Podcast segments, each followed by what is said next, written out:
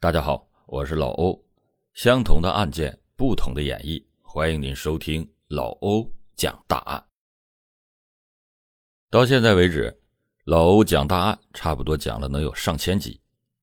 咱们不得不承认的是，世界上总有一些恶魔的存在，他们为了一己私欲，置他人的安危不顾，肆意的动手杀人，简直就不能称之为人。他们作案的手段残忍。对被害人跟其家属还有社会都产生了极其严重的影响，甚至还有人沉迷于杀人所带来的快感。这不仅仅是人性的泯灭，更是对国家法律的挑衅。被害人跟家属的阴阳相隔，使被害人跟他们的家属阴阳相隔，简直就是罪大恶极。被执行枪决，那都是死有余辜。回想起那些杀人狂魔，不得不提的就是金春日。他在一九九八年到两千零二年期间，作案多起，致使十四人死亡，四人受伤。在作案期间，还强奸了十一人，残忍的程度让人发指。更让人气愤的是，有好几名受害人都是身中十几刀后身亡。不难看出，他就是想报复社会。这些人跟他又无冤无仇，可他呢，却要用极其残忍的方式置人于死地。像这种毫无作案动机的行凶，才让人恐惧而且不能理解。好在，经过警方的仔细调查，金春日也是自食其果，被执行了枪决。今天就让老欧再次回顾一下1999年吉林的凶杀案。看看金春日是如何一步步的走向深渊。金春日出生在一九六五年，家住在吉林延吉。当时他家里的条件并不是很好，他从小就表现出来桀骜不驯的状态。在上学的时候，就经常的跟同学打架。面对父母跟老师的教导，他根本就不放在眼里。你别看他年纪小。就是看到大人，他也丝毫不感到害怕。跟村子里面的大人打架，那也是常有的事情。父母没少跟人赔礼道歉，可是金春日呢，却是屡教不改。时间长了之后，父母也管不了他，只能是听之任之。因为不喜欢读书，所以金春日是早早的就辍了学。初入社会的金春日。哪能够抵挡住城市的灯红酒绿的诱惑？很快的就沉迷于其中。可是，舒适的生活那必须建立在物质条件上。金春日等人自然也明白这个道理，可是他们却整日的游手好闲，从来不会去想着要通过自己的努力劳动去赚钱。再加上没有得到正确的引导，逐渐的就成为了。社会上的不良青年，久而久之就走上了违法犯罪的道路。刚开始他们还是小偷小摸，第一次成功偷窃之后，使他更加的大胆。虽然说这些钱远远不足以维持生活，但是却让他尝到了不劳而获的甜头。为了能多拿钱，后来他们就干脆进行抢劫。可是，常在河边走，哪有不湿鞋的？最终，在一九八三年，刚满十八岁的金春日涉嫌抢劫被警方抓获，判处了有期徒刑八年。但是，这八年的监狱生活并没有改变他的本质，骨子里边还是一个跟社会作对、杀人不眨眼的恶魔。在平常，他把自己伪装的很好。在众人的眼中，他就是一个孝敬父母、照顾邻里的老实人。虽然有前科，但是出来以后就改过自新了。基本上没有村民把他和杀人犯联系在一起。直到被抓，很多人还难以置信。可是，在独处的时候，他就表现出自己内心的黑暗。刚开始，警方也不敢确认他就是凶手。直到在某一天夜里，看到他一个人持刀封砍的时候，才确定了目标，从而实施抓捕。一九九一年金春日刑满释放，在父母的安排下，跟妻子结婚生子，过上了看似很平凡的生活。可是，一场场命案却打破了小镇该有的宁静。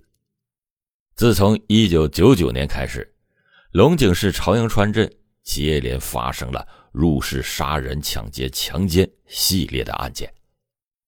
作案分子手段极其残忍，而且凶手极为狡猾，在多起案件中几乎是没有留下任何的线索，在被害女子的体内也没有留下嫌疑人的精液，案件一时难以侦破。警方就只能从被害人的身份入手，可是被害人之间并没有任何的关系。也正是因为凶手是毫无作案动机的行凶，在当地引起了恐慌。晚上大家都不敢出门，除了警方焦头烂额的侦查之外，当地人也是人心惶惶，生怕下一个遭殃的就是自己。因为案件。一直没有有效的线索，所以只能被搁置。到二零零二年的年初，这起案件被公安部列为了一号督办的大案。二零零一年八月，金光镇被任命为延吉市公安局局长，他将面对这前所未有的严峻挑战。看着一起起血淋淋的案件，他就立下了“案子不破，恶魔不除”。甘愿辞职的誓言，最终成功的将嫌疑人抓获。金光镇是刑警出身，他从事刑侦工作多年，跟同事一起破获了多起的大案要案，被人们称为“长白山神探”。可是延吉案件可以说是他从业多年来最大的挑战，因为现场连一根毛发跟指纹都没有发现。就在金光镇刚刚上任不久，十月二十四日，警方再次接到报警，一个出租屋内发生了命案，一对情侣被杀，凶手趁人熟睡撬门进入房间，持刀将男子残忍的杀害，女孩生前被侵犯，身上被捅了十几刀，刀刀致命，在墙上还发现了大量的杂乱的刀痕。可见凶手的心中怨气不小，但是也没有留下任何有效的线索。不得不说，这个嫌疑人反侦查的能力非常的强。警方在彻查之后，发现了嫌疑人的鞋印，这将会是破案的唯一机会。经过多名国内著名的刑侦技术专家对这个鞋印的分析显示。凶手身高大概在一米七左右，体态偏瘦，年纪在二十五到三十五岁之间。再结合作案的现场，发现他主要侵害的目标都是平房内的住户，作案手法娴熟，而且对女性有着仇视的态度。他一般都是在女性受害者身上泄愤。在这起案件发生之后，凶手残忍的作案手段。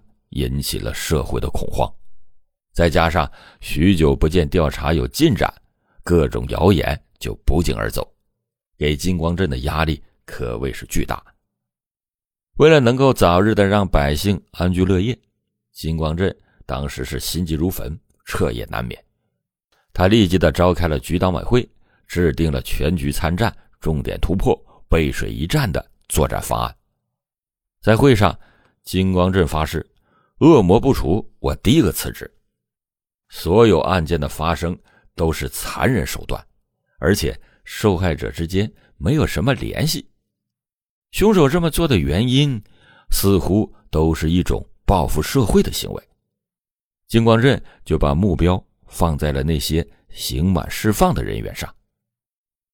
监狱是一个很特殊的地方，在这里生活了久的人，难免就产生。报复心理，他们大多都有着反社会人格，有着自己独特的思维方式和行为习惯。认为自己被关就是社会给造成的，从来不会在自己身上去找原因。随后，金光镇针对这一条线索跟之前通过鞋印调查出的情况，在短短的一个月的时间，众人就走访了超过五万户群众进行走访调查。在二零零二年一月，一名警察在偶然的机会下，发现，在延吉市西部某商店里面有出售同款鞋的。就这样，警方又缩小了范围。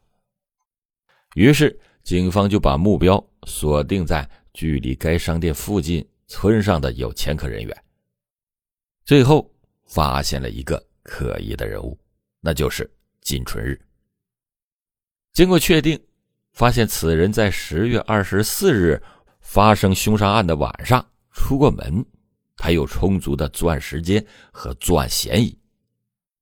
但是令人惊讶的是，金春日面对警方的调查非常的配合，主动的协助警方调查。为此，当时大家还怀疑是不是搞错了。随后，民警还找到了当年看管金春日的几名狱警。这几名狱警表示，服刑期间的金春日脾气特别的好，从来也没有和别人打过架，在牢里一直积极改造，一直想要重新做人。金春日在村民的眼中，那就是一个大好人，孝顺父母，也不和妻子闹别扭。对邻居也是温和有礼，为人热情，见了谁都会主动的打招呼。可是警方经过仔细的侦查之后，发现金春日有可疑的举动。在一天夜里，他拿着一把刀就出门了，对着挂在屋外晾晒着的床单上用力的挥砍，疯狂的发泄着自己的情绪，并且他情绪经常不稳定。在没有人的地方，那就是一个恶魔。